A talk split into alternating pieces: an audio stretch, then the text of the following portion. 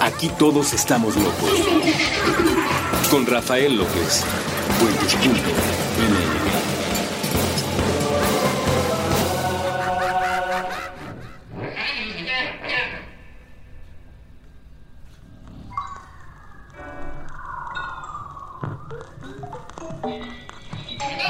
y bienvenidos una vez más a este episodio de Supracortical, un nuevo episodio como todos los viernes a las 8 de la mañana a través de puentes.me, donde tenemos el gusto de platicar con todos y cada uno de ustedes sobre algún tema que a mí me parezca relevante y en la mejor de las situaciones que a ustedes les, les parezca relevantes y que puedan por favor sugerirme, nunca dejen de hacerlo, se los agradezco muchísimo. Hoy vamos a platicar de uno de esos temas que es la importancia de la soltería, qué significa ser soltero, qué diferencia hay entre ser soltero y ser hijo de familia y mil cosas más bueno, no, como 100 cosas más. Vamos a ver qué se va dando, porque en una hora pues tampoco hay tiempo para tanto, aunque a veces yo quisiera un poco más.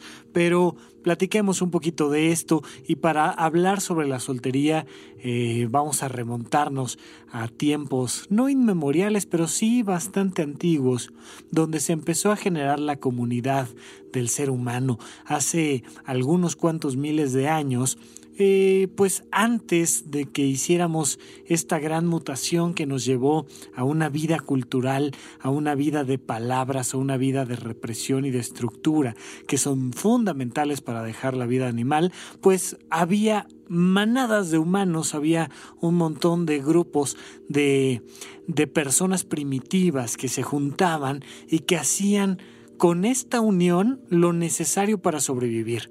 El ser humano nunca ha sido y nunca será biológicamente de los animales más fuertes del planeta Tierra. No tenemos la velocidad que tienen otros animales, no tenemos la fuerza que tienen otros animales, no tenemos los dientes o las garras o eh, ni siquiera eh, un caparazón que nos permita sobrevivir a impactos.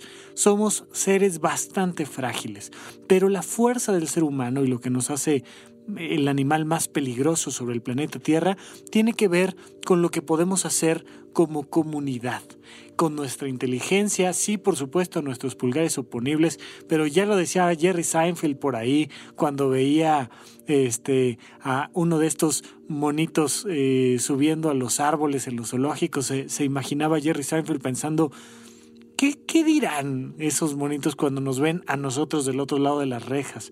Oye, ¿qué pasa, hermano? Pues si nosotros también tenemos el pulgar oponible. ¿Ves? Te dije que la cola era una mala idea. Eh, la evolución siempre toma caminos curiosos y, y va haciendo que de una u otra manera el ser humano haya dominado por medio del asfalto todo lo que hay en este planeta. Afortunadamente no todo lo que hay, pero, pero tal vez algún día tal vez algún día tengamos que eh, contaminar algunas otras estructuras del universo. Pero bueno, mientras tanto, fuimos desarrollando una manera de pensar y de creer que hizo muy evidente esto. Somos seres que son capaces de comprender que si no hacemos tal o cual cosa nos morimos, si no ahorramos suficiente alimento nos vamos a morir, si no hacemos todo lo necesario para mantener a lo más posible nuestra seguridad, estaremos muy prontamente fuera de la manada y muertos. Así es que las personas comprendieron que la unión era un elemento fundamental Nunca ha habido eh, humanos que vivan 100% alejados unos de otros, a pesar de algunos pocos ejemplos como los ermitaños. Y por ejemplo, aquí en México, las, las personas en, en Chihuahua, antes de la llegada de los españoles, tenían mucho que ver con esta idea de que a lo mejor no la unión sino la separación era lo que les iba a permitir sobrevivir. Y fíjense que efectivamente sucedió, pondremos ahí alguna imagen de los rarámuris, que rarámuri en, en, ese, en ese lenguaje significa el de los pies ligeros, los tarahumaras son un grupo social que se defendieron yendo justo en contra de la lógica del ser humano que es unirse para fortalecerse. Ellos lo que hicieron fue separarse y entonces toda una comunidad rarámuri empezó a vivir a distancias importantes y entonces la distancia entre una pequeña casa y otra pequeña casa es de uno o dos días caminando. Esto hacía que los grupos españoles no pudieran llegar y atacarlos, porque es, demasiado el gasto de energía que habría que hacer para llevar todo un ejército y atacar una casita, y luego todo el ejército moverlo dos días para atacar otra, y todo el ejército moverlo para atacar otra. Entonces es una manera interesante de defenderse, no obstante, dentro de una misma casita, pues de repente te encuentras ahí a una niña de 13 años que es madre de unos 10 squinkles, no sé cómo, las matemáticas a veces van más allá de lo que la lógica pretende, pero te encuentras una estructura social de todas maneras. Hay una familia ahí que les permite sobrevivir. Es muy difícil sobrevivir solo y si lo haces requieres de una cierta edad. Necesitas tener más de 10 años para poder sobrevivir solo a pesar de lo que Mowgli nos quiera decir. Mm, es complicado, es realmente complicado. Necesitamos una fuerza social. Esto el ser humano lo entiende.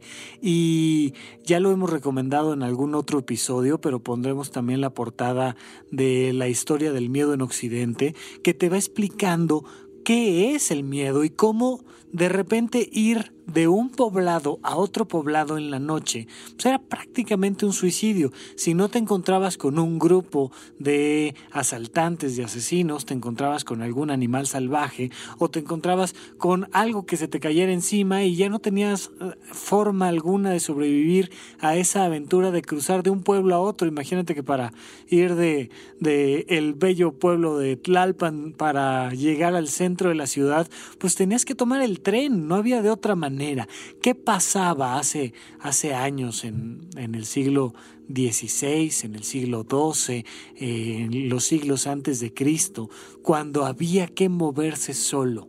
No había forma de moverse solo. En, en la, la historia eh, grecorromana, hay toda una estructura que te habla jurídicamente, por ejemplo, de los patricios, que son una clase social que pertenece a un grupo representado. ¿Por qué? Porque estas personas que, que, no eran más que vástagos que surgían no de un matrimonio, sino nada más de una costón, pues caían mucho en la escala social. De ahí la importancia de llegar virgen al matrimonio. No sé si te lo has preguntado, pero ¿por qué en la sociedad cada vez menos? Pero ¿por qué en el imaginario colectivo de la sociedad está toda esta idea de llegar virgen al matrimonio, sobre todo ellas? Y, insisto, tiene que ver con la historia. Porque si antes de los métodos anticonceptivos, que los métodos anticonceptivos vienen de 1960, imagínate, si antes de los métodos anticonceptivos una mujer se atrevía a tener relaciones sexuales con alguien que no se hubiera casado con ella y no le hubiera dado este soporte social, pues tenía una muy buena probabilidad de quedar embarazada y de arruinar su vida para siempre. Literalmente podía terminar en las calles siendo apedreada por haber quedado embarazada por ahí la, la película de The Kid de Charles Chaplin abre, abre su, su película con, con una escena y un diálogo que dice una mujer cuyo único pecado es ser una madre.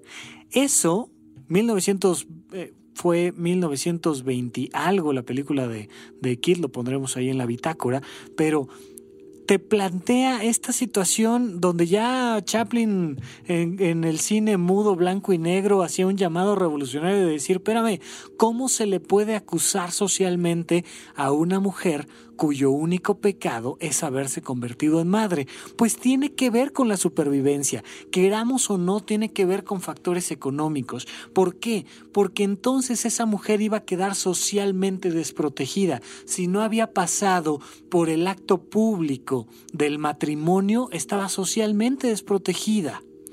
Por supuesto, su hijo también estaba socialmente desprotegido. Por tanto, las mamás entonces tenían un papel de responsabilidad tremendo que era hacer todo lo necesario, así sea encarcelar a sus hijas en una torre, en un castillo, pero hacer todo lo necesario para mantener lo más lejos posible a estas pequeñas células espermatozoides que no se les acercaran por ningún motivo, decía mi maestra de patología, porque el embarazo es una enfermedad que dura nueve meses, pero la convalecencia dura toda la vida. Entonces había que tener cuidado con estos procesos infecciosos. La biología siempre ha sido un elemento muy importante en la vida de la sociedad humana. Entonces, por motivos económicos, porque de alguna manera antes, cuando el ser humano apenas era un mono, la que dominaba la estructura social era la mujer era este ente mágico y maravilloso que de la nada, y entre comillas de la nada, se embarazaba. Y entonces algo empezaba a crecer de su vientre y nueve meses después, antes de que existieran siquiera los meses, nacía otro ser humano. La cantidad de seres humanos insisto, con algunas excepciones, pero la cantidad de seres humanos que tiene una comunidad es su herramienta de supervivencia más fuerte. Yo sé que todas las personas eh, metidas en esta dinámica política entre Estados Unidos y México están muy preocupados porque gane Donald Trump. A diferencia de Hitler y los judíos, los judíos son muy bien portados. Sacar a los mexicanos de un país es muy complicado. Apenas levantas un bote de basura y sale un mexicano y de repente crees que ya lo sacaste a todos y vuelven a surgir. No hay manera. Estaban en el Titanic, estaban cuando el ser humano este, aprendió a la construcción de la rueda y estarán mucho más allá junto con las cucarachas cuando las cucarachas tengan sus centros de convenciones. También habrá mexicanos. Es muy difícil correr a los mexicanos del país, entre otras cosas porque son un chingo porque están en todo el planeta. No puedes generar una fuerza contra los mexicanos, no hay manera. Por más leyes que pongan, no importa, no seguimos las leyes. Entonces imagínate que citas a todos los mexicanos en los campos de concentración. No van a llegar, hombre, la mitad de ellos van a llegar tarde, que porque el tráfico, que algo va a pasar. Entonces no se angustien, no, no pasa nada. Somos, somos la raza de cobre, somos esta sociedad que, que se protege a sí misma por medio de la falta de estructura. Insisto, como los rarámuris que se separan y ahora como los atacas. Los mexicanos somos una cosa parecida. Puedes dominar nuestro país, este, podemos comprar tus productos, pero al final de cuentas siempre este orgullo mexicano tan curioso y tan negativo y siempre nos quejaremos de nosotros mismos y siempre haremos chistes de nosotros mismos y a final de cuentas nadie tiene la culpa, siempre fue a Chuchita la que la bolsearon y no pasa nada. Bueno, de esta manera, mientras más gente hay en una sociedad, más fuerza tiene. La madre, esta diosa madre, este, este ser divino capaz de dar vida, era el elemento fundamental. La única manera en la que el macho podía ser parte de esta estructura social era dominando al, al, al pequeño ser que sale de la madre. Pero esto se da hasta que la ganadería empieza a surgir, porque entonces el ser humano se empieza a dar cuenta de la importancia que tiene el macho para la creación de otro ser vivo y dice, espérame, espérame, espérame, si ya estamos generando esta, e, esta nueva estructura de simios, eh, eh, entre comillas, evolucionado, si ya estamos generando una nueva estructura que se basa en la propiedad privada, yo también quiero tener mi propiedad privada y ya me di cuenta de que sin mí macho, no va a haber un hijo.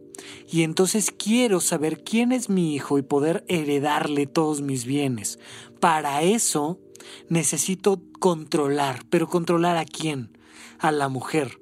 Porque la mujer siempre va a saber quién es su hijo. O sea, la mayoría de las veces, hoy en día ya por supuesto las anestesiamos y les podemos hacer chanchullo y hacer como un donde quedó la bolita y no sabes bien, todos los bebés son iguales, no hay manera de diferenciarlos, pero antes, pues las mujeres sabían perfectamente quién era su hijo, pues les dolió, hombre, o sea, ¿cómo, explicarlo? O sea, no hay manera de, de que te confundan, pero el macho no.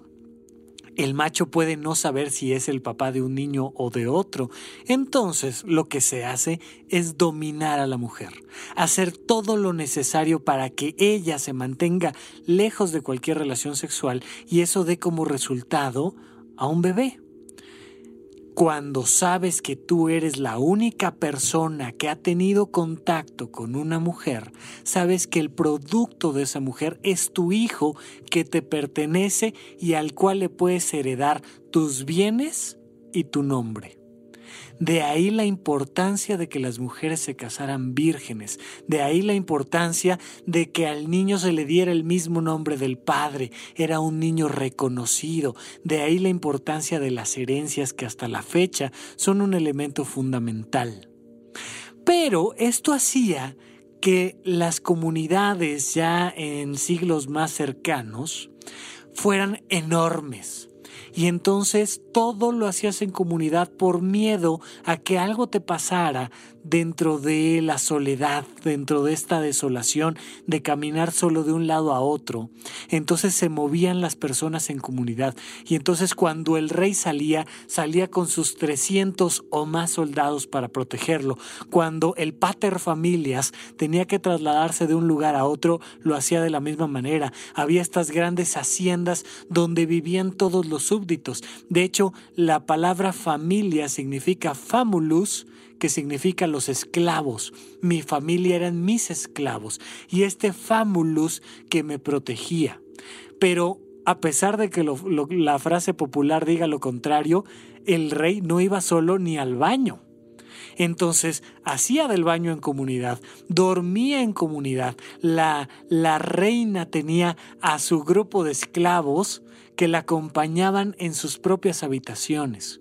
No había un aislamiento, por un riesgo biológico real. Siempre necesitabas de alguien que estuviera al pendiente de ti hasta que los franceses, con su clásico poder revolucionario, dijeron basta, no podemos seguir durmiendo todos juntos, no podemos este, eh, apapacharnos tranquilos por las noches, ¿qué vamos a hacer? Y entonces empezaron a crear estas habitaciones separadas donde las parejas legalmente casadas podían dormir solos.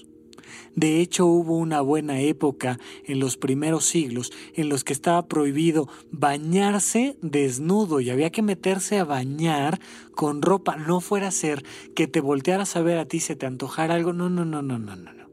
Había que mantener una estructura social y una decencia. Pero se volvió un proceso revolucionario donde ahora las parejas tenían permiso de dormir en sus habitaciones solos. Y de ahí el origen de las camas matrimoniales que Dormimundo sigue haciendo todo lo posible por vender estas camas matrimoniales que ahora, y platicaremos de eso en bloques anteriores, a mí en lo particular me parecen camas individuales. Yo no entiendo cómo la gente puede dormir en camas matrimoniales y platicaremos un poco al respecto sobre la higiene del sueño y la importancia de no dormir dos personas en una cama matrimonial, pero tiene sus orígenes, tiene sus orígenes económicos y sociales y esta necesidad de ahora cásate y cásate ante toda tu comunidad. ¿Para qué? Para que fornicar bajo el consentimiento del rey. Este fuck, fornication under the consent of the king. Y entonces fuera legal y pudieras legalizar el amaciato, legalizar estas relaciones sexuales. Así es que de esto y más platicaremos, pero había que dar este contexto social para comprender por qué todavía las abuelitas hasta la fecha siguen angustiadas con que sus niñas se vayan de fiesta y regresen a las 3 de la mañana y pongan las fotos en Facebook. Tiene que ver con los griegos. Ya saben a quién echarle la culpa y le seguiremos echando la culpa ya que regresemos aquí a supracortical. Vamos a un corte.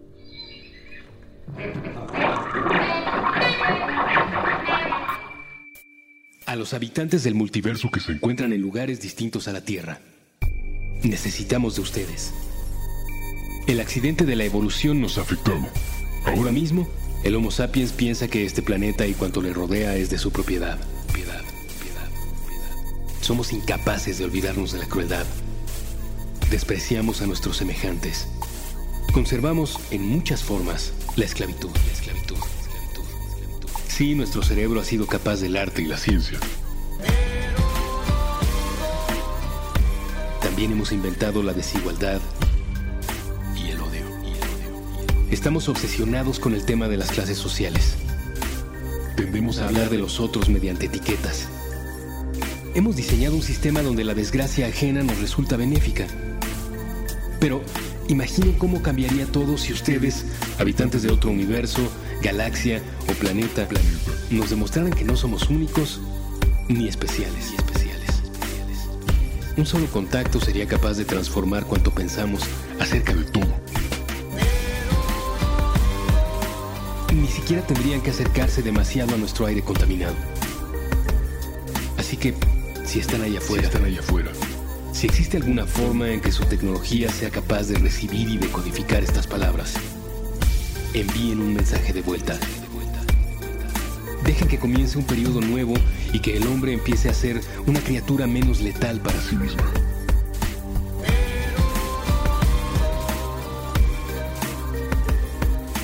Es importante, es importante y es urgente. Un mensaje de puentes.ml para la vida más allá de la Tierra.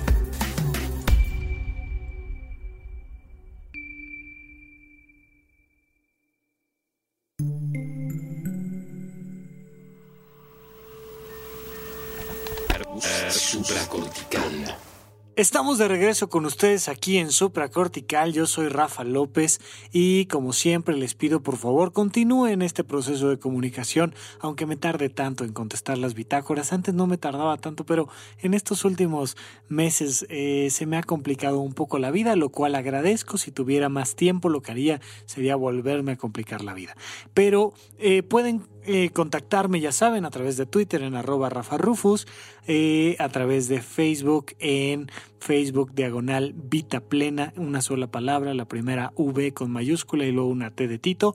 Y pueden contactarme también dejando un comentario en la bitácora que se coloca en puentes.me, debajo de donde es posible reproducir este episodio de aquí en adelante que este asunto de los tiempos en Internet nos permite hablar de pasados y futuros como se nos antoje y así cualquier error queda matizado. Entonces no hay ningún problema. Bueno, sigamos platicando un poquito de esto.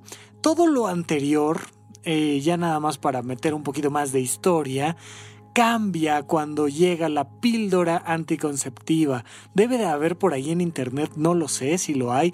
Trataré de poner algún altar, dibujo, este, en honor a pero si algo deberían de estar profundamente agradecidas las mujeres revolucionarias de nuestra época es a las píldoras anticonceptivas, que les dio en los sesentas la oportunidad de acostarse con quien quisieran y no quedar embarazadas y de esa manera no tur, ah, ustedes disculpen, truncar su vida y su estilo de vida.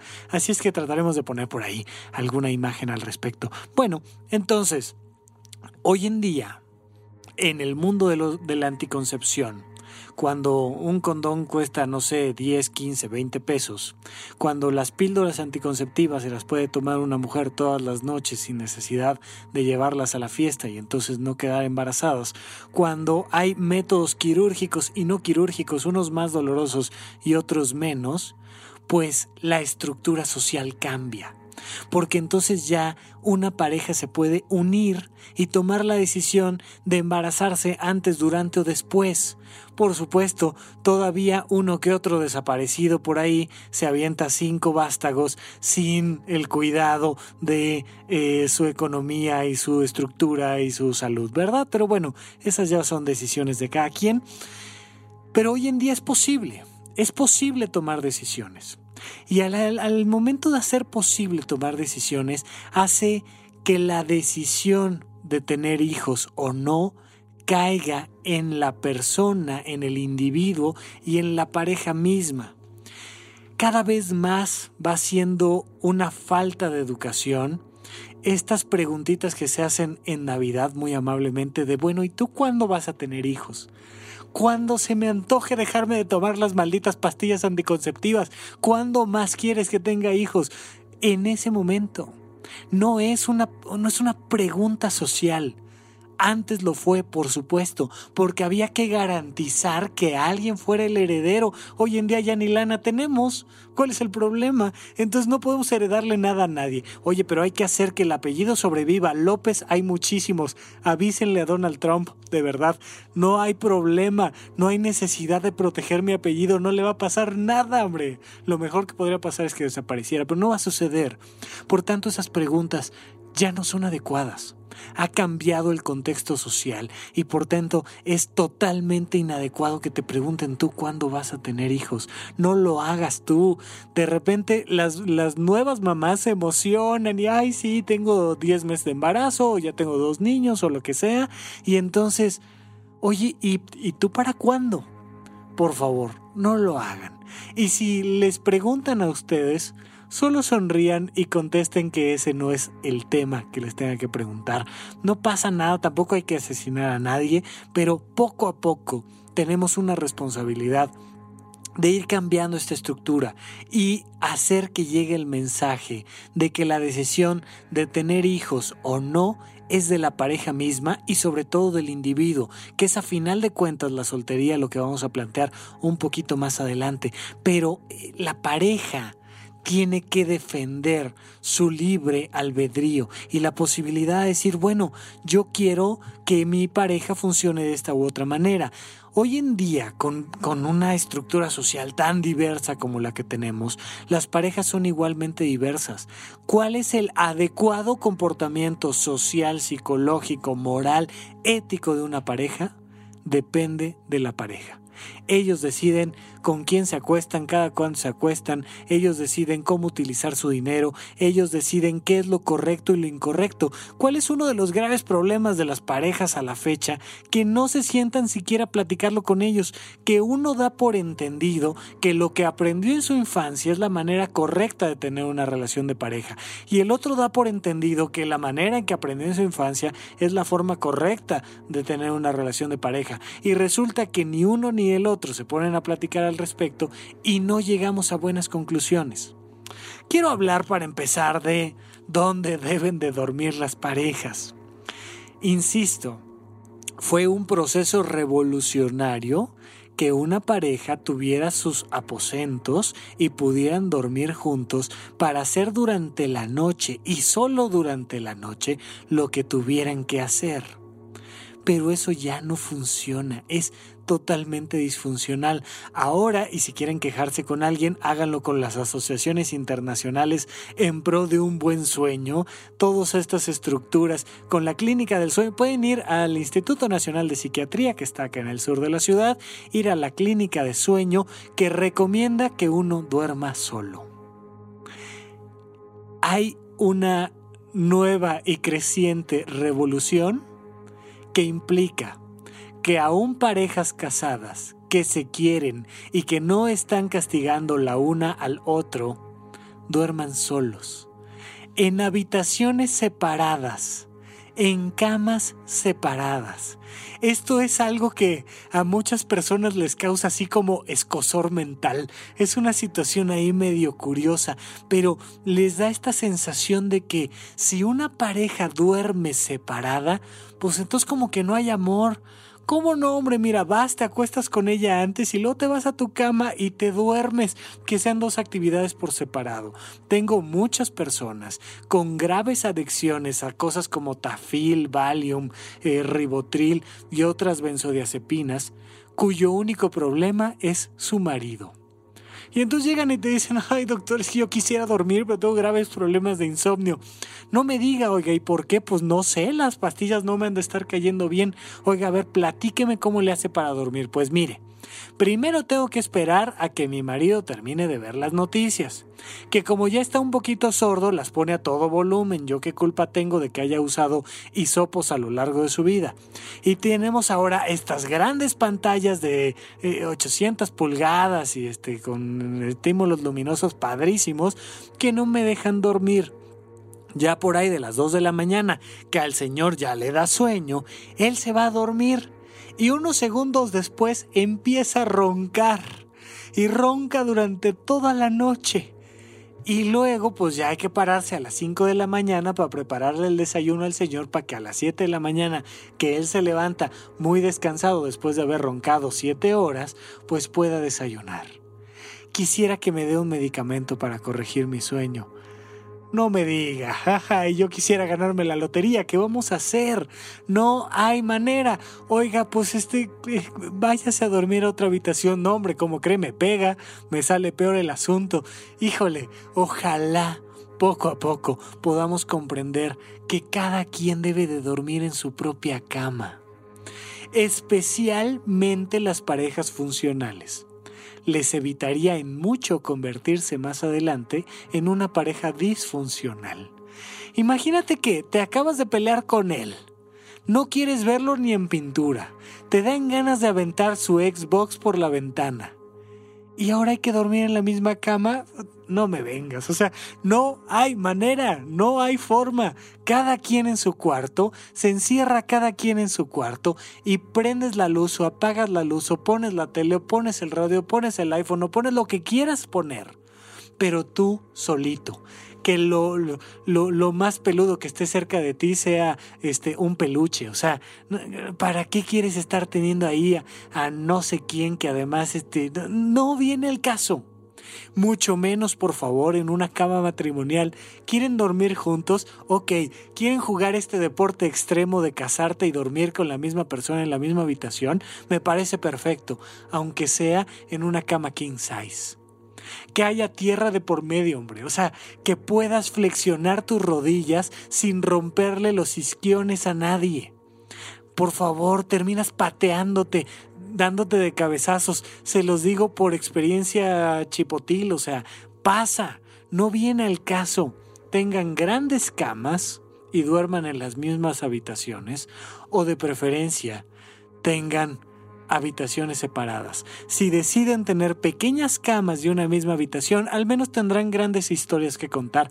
Ya me platicarán ustedes cómo les va, pero Insisto, alguna queja por favor en el Instituto Nacional de Psiquiatría en la Clínica de Sueño que recomienda que uno duerma en su propia habitación, sin luz, con la mejor temperatura posible, lo más cercano, por ahí de los 25 grados, es bastante buena temperatura para ello, y sin estímulos de ningún otro tipo. Eso incluye que de preferencia no te pateen y no te descobijen.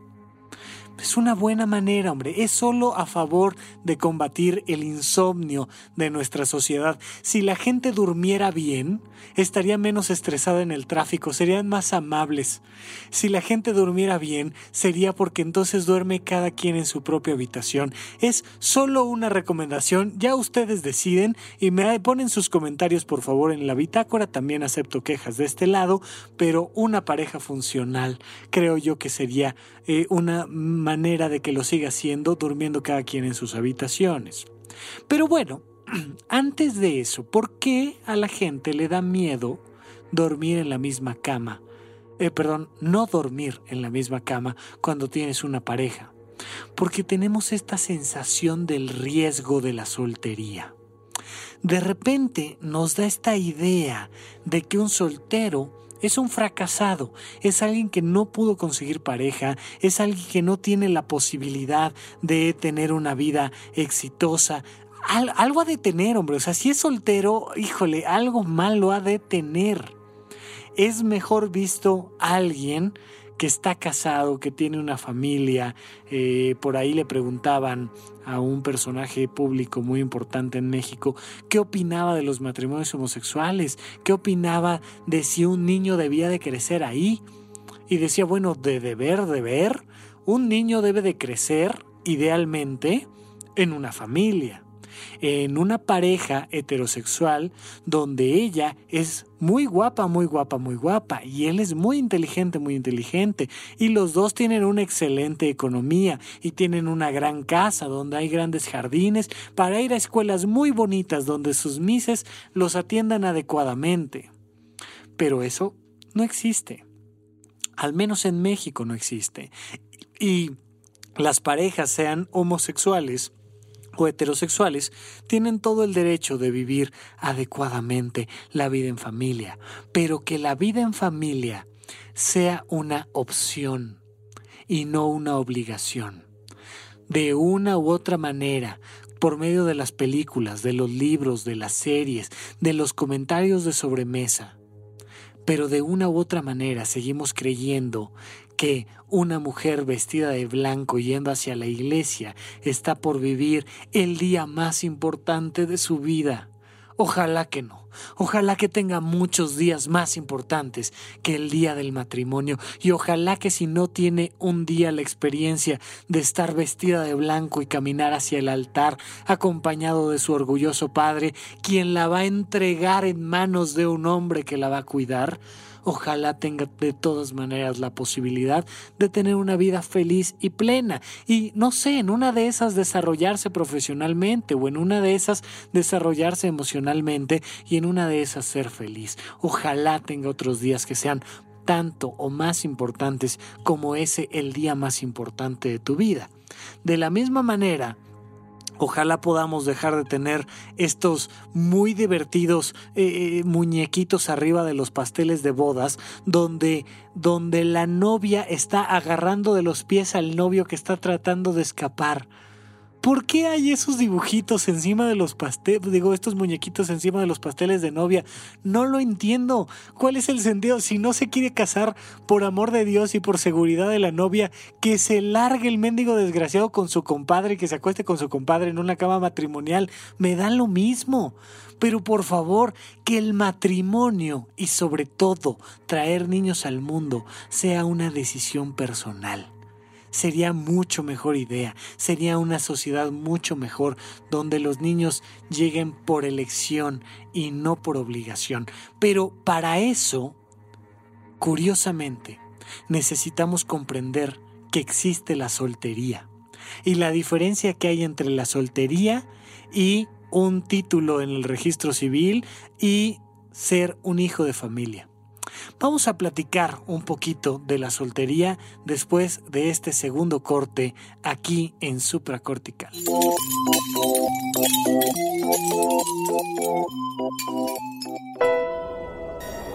Alianza Rebelde. Conversaciones sobre una galaxia muy, muy lejana. Nuevo episodio todos los viernes a las 9 pm. Con Julio Martínez Ríos, Boludo y Russo puentes.me. El cerebro, el mejor escaparate para la cultura es la calle. Con Jorge Zamarripa, Fernanda Franco y Gerardo Cárdenas. Nuevo episodio todos los lunes a la 1 pm. Puentes.me.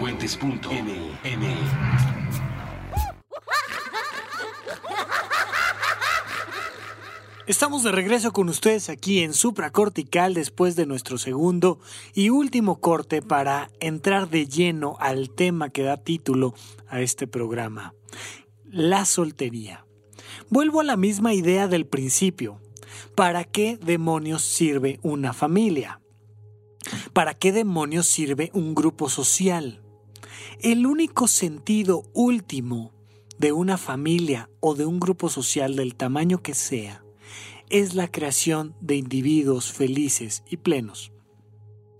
Las personas, como comunidad, son las responsables de crear individuos, de crear personas solas que sean capaces de dar lo mejor de sí para sí mismos y para la sociedad.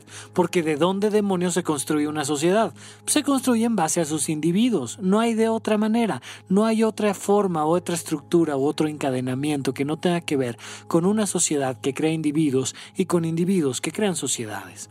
De esta manera, cobra importancia la soltería, porque la soltería pone un énfasis social en el individuo.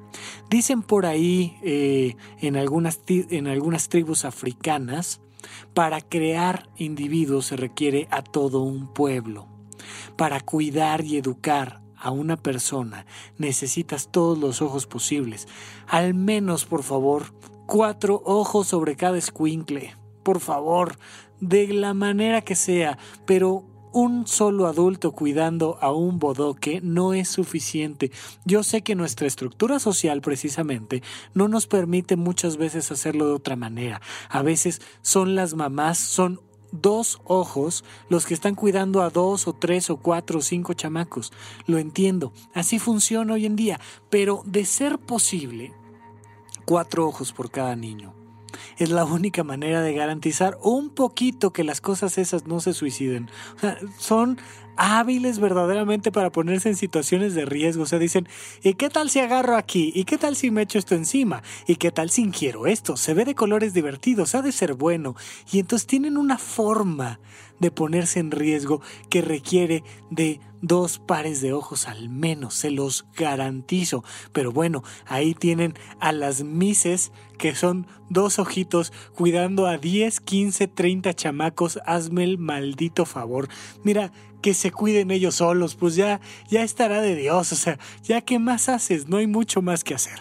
Pero de, de la posibilidad de cuidar a los individuos y de llevarlos a una vida autónoma y plena, depende la estructura misma de la sociedad.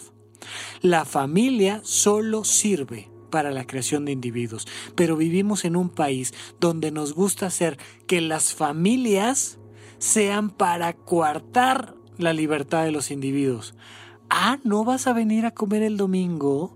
Ah, ¿no vas a venir a verme? ¿Crees que esto es un hotel? Ahí sí te vas a ir a estudiar medicina y ya con eso crees que ya cumpliste con tus responsabilidades. No, tienes que venir al cumpleaños de Chuchito y tienes que venir a hacerme caso y tienes que lavar los trastes y tienes que hacer un montón de cosas. El día que te cases, entonces te puedes largar de esta casa. El día que te vayas de aquí, te vas a ir de aquí de blanco. Así lo marcaba tu abuelito el griego y no vamos a cambiar la estructura social nada más porque a ti se te antoja ejercer tu vocación. Estás mal de tu cabeza. Te vas de aquí casada tu padre te va a entregar en el altar en manos de otro hombre que será ahora al que vas a obedecer. Por supuesto, nunca ha sido real que, que las mujeres nos obedezcan en lo más mínimo, pero bueno, al menos socialmente tenemos esta idea. Pero eso nunca va a pasar, no está en nuestro ADN, no es posible. Desde, desde la, la mater familias no había forma de, de que esto sucediera, pero esta creencia de que te tienes que salir casada y con un anillo de compromiso eh, caballeros, las normas estipulan que el anillo de compromiso debe de ser del costo respectivo a tres salarios mensuales de eh, la persona en cuestión. Por tanto, se supone que tienes que ahorrar tres veces para comprar el anillo de compromiso y entonces el tamaño de la piedra es una notificación social de pues con quién te estás casando, oye.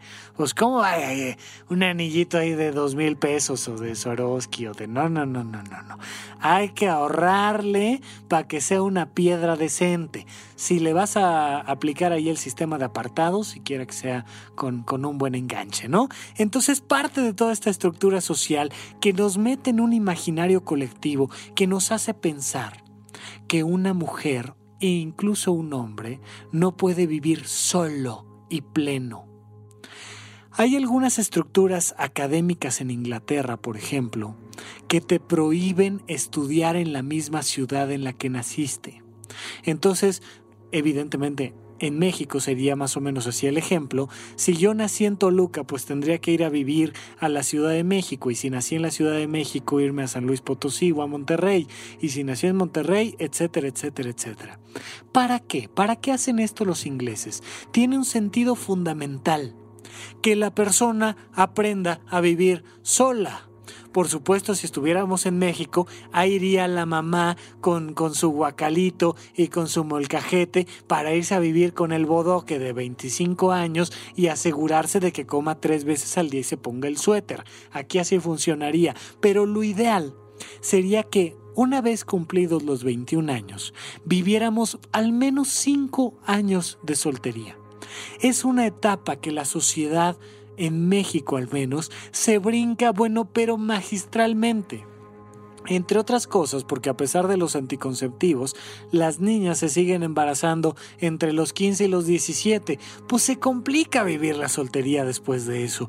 Pero lo ideal sería utilizar lo más posible los métodos anticonceptivos, el que gusten y manden, por supuesto así sea la abstinencia, pero creo que definitivamente no es la mejor, pero el que gusten y manden, dadas las estructuras sociales, religiosas que tengan, pero llegar por favor a los 21 años sin tener ningún bodoque y de ahí a los 25 viviendo sola y solo. Por favor, te cambia la vida. Tu cerebro piensa diferente. Cuando comprendes que tener un hijo es una elección, tu vida es totalmente distinta. Te empiezas a preguntar cosas como quiero trabajar o no quiero trabajar, quiero estudiar o qué quiero hacer con mi maldita vida, quiero irme a un semáforo a hacer malabares o qué quiero hacer o a lo mejor quiero estudiar medicina unos días y hacer malabares en los semáforos otros. También funciona, créanme que uno aprende muchas cosas sobre economía, aprendes que, que ahorrar es, es, es una es una cosa ahí medio psicológica, filosófica, y que más bien la economía se mueve en torno a un flujo de caja. Pero eso lo aprendes gracias a la soltería. Yo viví soltero una época cuando estudié medicina, una muy buena época, en la que aprendí que yo tenía que controlar todo sobre mi vida, entre otras cosas, sacar la basura. Uno nunca aprende la importancia de sacar la basura hasta que no te abre la puerta un mosquito y dices, ay, creo que, creo que mi mamá hacía algo importante en torno a esto que, que yo no he aprendido a hacer. Eh, de repente resulta que la basura no puede estar 15 días en el mismo bote. Uno no sabe esas cosas hasta que no vives soltero y, y vas aprendiendo por qué te gustan las cosas como te gustan y cómo, cómo controlar tu propia economía. Es muy importante. Vivir soltero es muy importante, pero vivir en la casa de tus padres, en la habitación más sucia, no es vivir soltero. Eso es ser hijo de familia. Pondremos por ahí un libro que se llama El Mi Reinato, que nos habla de cómo socialmente las personas hoy en día ya no necesitan ni ser soltero, ni ser padre de familia, ni ser nada. Tenemos esta idea de que, de, que es culpa de los niños que, que son unos ninis los que deberían de ponerse las pilas y ponerse a trabajar. ¿Para qué? A ver, ponte tú en los zapatos de un mi rey. Tienes 20 años, eres guapo, tienes en tu cartera una tarjeta sin límite de crédito. Tu vehículo que está en la cochera es un vehículo de lujo último modelo. ¿Te irías a estudiar? ¿Para qué? O sea, la neta, a ver, a ver, piénsalo. ¿Para qué? Tienes dinero, tienes un auto, eh, comes tres veces al día o diez veces al día si se te antoja. Tienes suficiente dinero para llegar a una fiesta, coquetearle a una niña que es igualmente guapa que tú y que tiene la misma cantidad de dinero y que por tanto no necesita una relación formal contigo. Y tienes suficiente dinero para comprar tres botellas y embriagarte. Neta, ¿te pararías el sábado a las 7 de la mañana a, a estudiar? Por supuesto que no. La sociedad ha generado un exceso de abundancia. Imagínate lo paradójico que genera esto. Es demasiado lo que ya tenemos puedes estudiar una carrerita ahí de dos años y este pues pagarle un whisky al maestro y no pasa nada, hombre, nomás para que cuando te pregunten que a qué te dedicas digas que estás estudiando, pero que estás estudiando una de estas carreras que hoy en día nadie entiende y que realmente la estás cruzando por YouTube para un trabajo que no necesitas, porque al final de cuentas pues te van a heredar toda la estructura de la empresa, hombre. O sea, ¿cuál es tu preocupación? ¿Te vas a aventar el tema de sacar la basura tú? Cuando hay eh, una y dos sirvientas y un chofer que lo podrían hacer por ti. Por supuesto que no, te compras una, una motocross acá y te vas a romper el cráneo contra algo, porque se genera un vacío existencial. La falta de hambre, la falta de anhelo, la falta de vocación genera necesariamente un vacío para el ser genera un proceso donde ya no importa, las familias deberían de estar encausadas en generar pequeños adultos que se responsabilicen de sus propias vidas gracias a el hambre. A ver, brother, mira, yo te voy a seguir apoyando estos dos años con techo y tres comidas al día. Lo que quieras fuera de eso, ahí te lo haces llegar. ¿Y sabes qué? Va a generar que la persona busque su propia vocación y que por medio de lo que gusta, disfruta y de aquello que es bueno haciendo, gane su propio dinero y luce como se le antoje.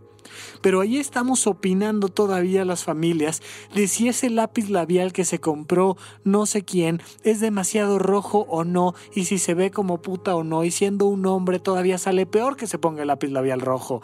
Déjalo que se ponga lo que sea, pero que se lo compre él. Es muy importante crear una estructura social donde entendamos la importancia de la soltería. Ser soltero es vivir en tu propia casa, en un lugar donde tú, ya sea que lo hayas comprado o pagues la renta, pero que sea tu casa, donde tú mantengas tu propia casa y tú te alimentes tres veces al día, donde tu salud sea tu responsabilidad y donde tu desarrollo personal, tu vocación, tus lujos, tus hobbies dependan exclusivamente de ti. ¿A cuántos solteros conoces? ¿Cuántas personas conoces que se responsabilicen de su propia casa, de su propia alimentación, de su propia salud y de su propio desarrollo personal?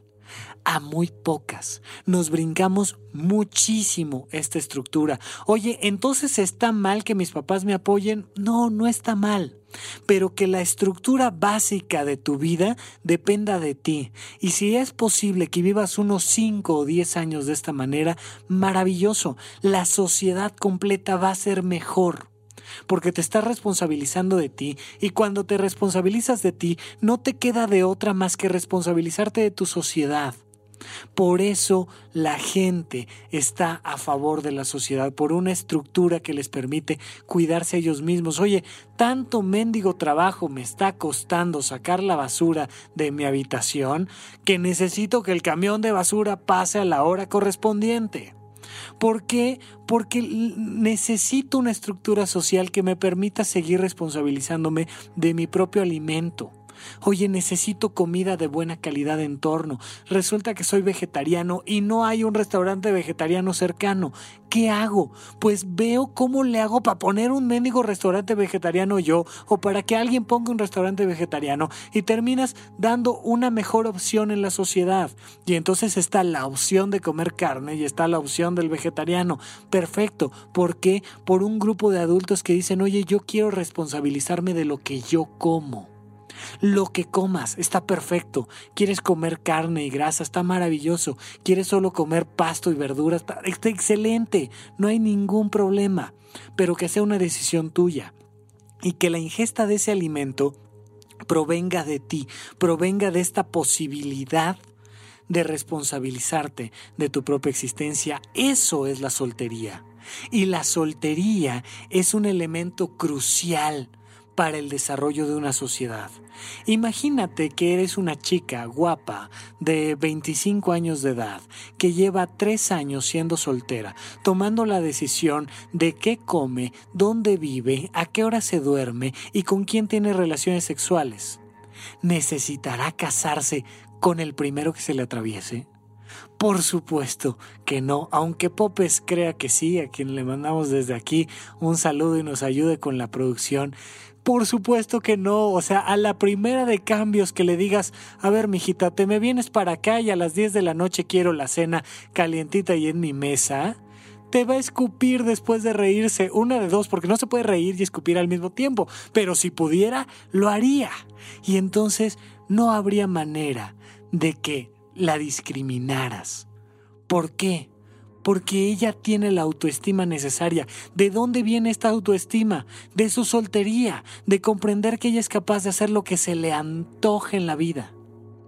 De la misma manera, un hombre soltero que se responsabiliza de sí mismo y que es capaz de irse los fines de semana a hacer lo que él quiera, Tendrá que casarse con la primera que se le atraviese, pero por supuesto que no, por supuesto que no, mi querido Popes, no hay manera alguna.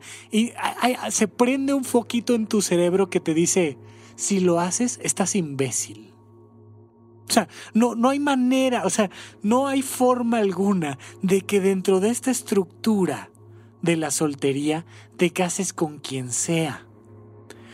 Esto conlleva una tragedia social.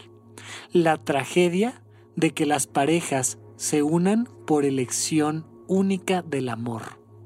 Eso le asusta muchísimo a la sociedad. Que dos personas estén juntas porque quieren, porque tomaron la decisión.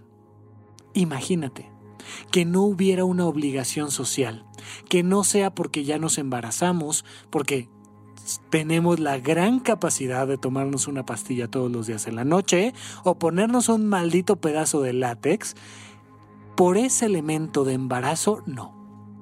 Que no hubiera ningún niño nacido fuera de una estructura de dos personas que están juntas porque quieren estarlo que no hubiera ninguna pareja que no tuviera otro motivo para estar unido más que la decisión personalísima de dos individuos que además saben comunicarse, que además saben entenderse, porque entre otras cosas se conocen a ellos mismos. Me pregunto yo, ¿esa pareja por elección dormirían juntos en la misma cama matrimonial? No lo sé. Me cuesta un poco de trabajo creerlo. Oye, después de que yo tengo mi Xbox enfrente de mi cama y tengo mi pantalla plana, eh, eh, voy a sacar mi Xbox para meterte a ti. No, hombre, o sea, mira, mejor nos vemos antes, te invito a cenar, tenemos apasionadas relaciones eróticas, no pasa nada y después tú a tu habitación y yo a la mía. Pero bueno, si una pareja en el ejercicio del amor, con una libertad total, dejando atrás estos condicionamientos socioculturales, quieren dormir juntos en un catre, por mí hagan lo que quieran. Me da lo mismo. De todas maneras, la pareja va a ayudar a tener una estructura mucho mayor. La soltería es fundamental. Si tienes un hijo o una hija, ojalá le puedes dar, le puedas dar lo necesario para que viva unos años en soltería, en ejercicio de su vocación, responsabilizándose de su propia vida y dando lo mejor a la sociedad. Si tú estás en una edad y a tiempo no has metido la pata, por no decir alguna otra área anatómica, si no has metido la pata, por favor, considera seriamente salirte de casa, responsabilizarte de ti y vivir soltero, aunque sean unos años, de verdad, un par de años, dos o tres, pero si puedes cinco o diez, mejor. Vas a tomar mejores decisiones y vas a construir mejores relaciones de pareja, vas a construir una mejor sociedad.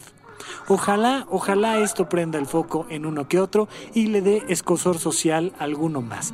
Eh, pero por lo pronto dejo esta idea en el aire aquí en supracortical para que sigamos platicando de ella en otra ocasión. Muchísimas gracias a todos por escucharnos. Hasta la próxima.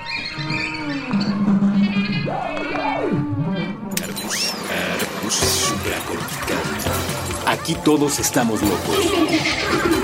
Con Rafael López.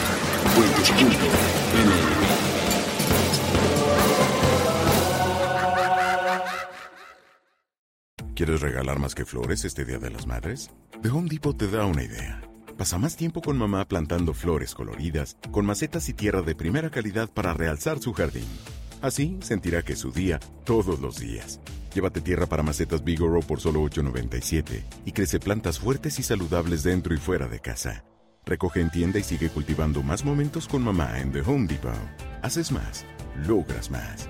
Más detalles en homedepot.com diagonal delivery. Okay, round two. Name something that's not boring. A laundry? Ooh, a book club. Computer solitaire, huh? Ah, oh, sorry, we were looking for Chumba Casino.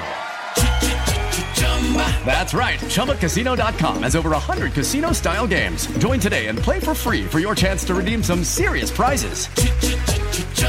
ChumbaCasino.com. No purchase necessary. Full prohibited by law. 18 plus terms and conditions apply. See website for details.